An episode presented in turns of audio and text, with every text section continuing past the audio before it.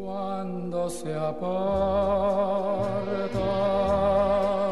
dos corazones, cuando se dice adiós para olvidar. De Pere Jiménez a Chávez, Atahualpa Montes.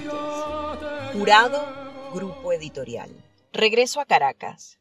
Decepcionado por la poca o ninguna asistencia y respaldo moral que necesitaba mientras fui sometido al escarnio por un presunto exagente de la Seguridad Nacional, me retiré del cuerpo y regresé a Caracas.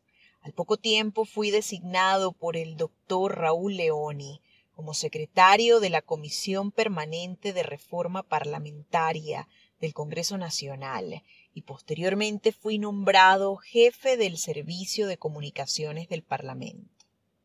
Allí permanecí durante algún tiempo, relacionándome de alguna manera con muchos de quienes integraban aquel Congreso de lujo que estábamos estrenando los venezolanos, entre los que recuerdo al doctor Rafael Caldera, quien ejercía la presidencia de la Cámara de Diputados, al doctor Raúl Leoni, quien a su vez ejercía la presidencia del Senado, al doctor Luis Beltrán Pietro Figueroa, Raúl Ramos Jiménez, Domingo Alberto Rangel, el doctor Said Monac Balí, y en fin, tantos otros que sería largo enumerarlos.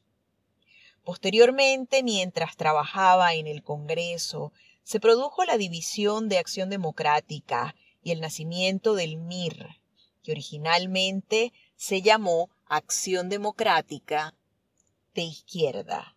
Estuve presente en el discurso de Domingo Alberto Rangel, donde pronunciaba la separación de varios parlamentarios de AD, Acción Democrática, para formar tienda aparte.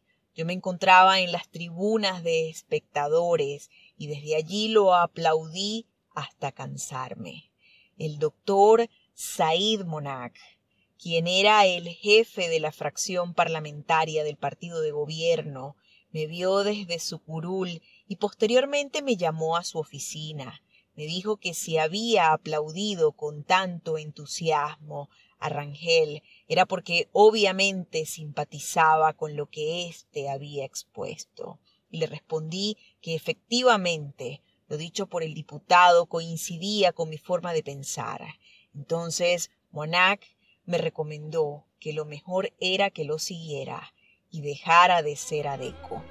De Pere Jiménez a Chávez, Atahualpa Montes. Jurado, Grupo Editorial.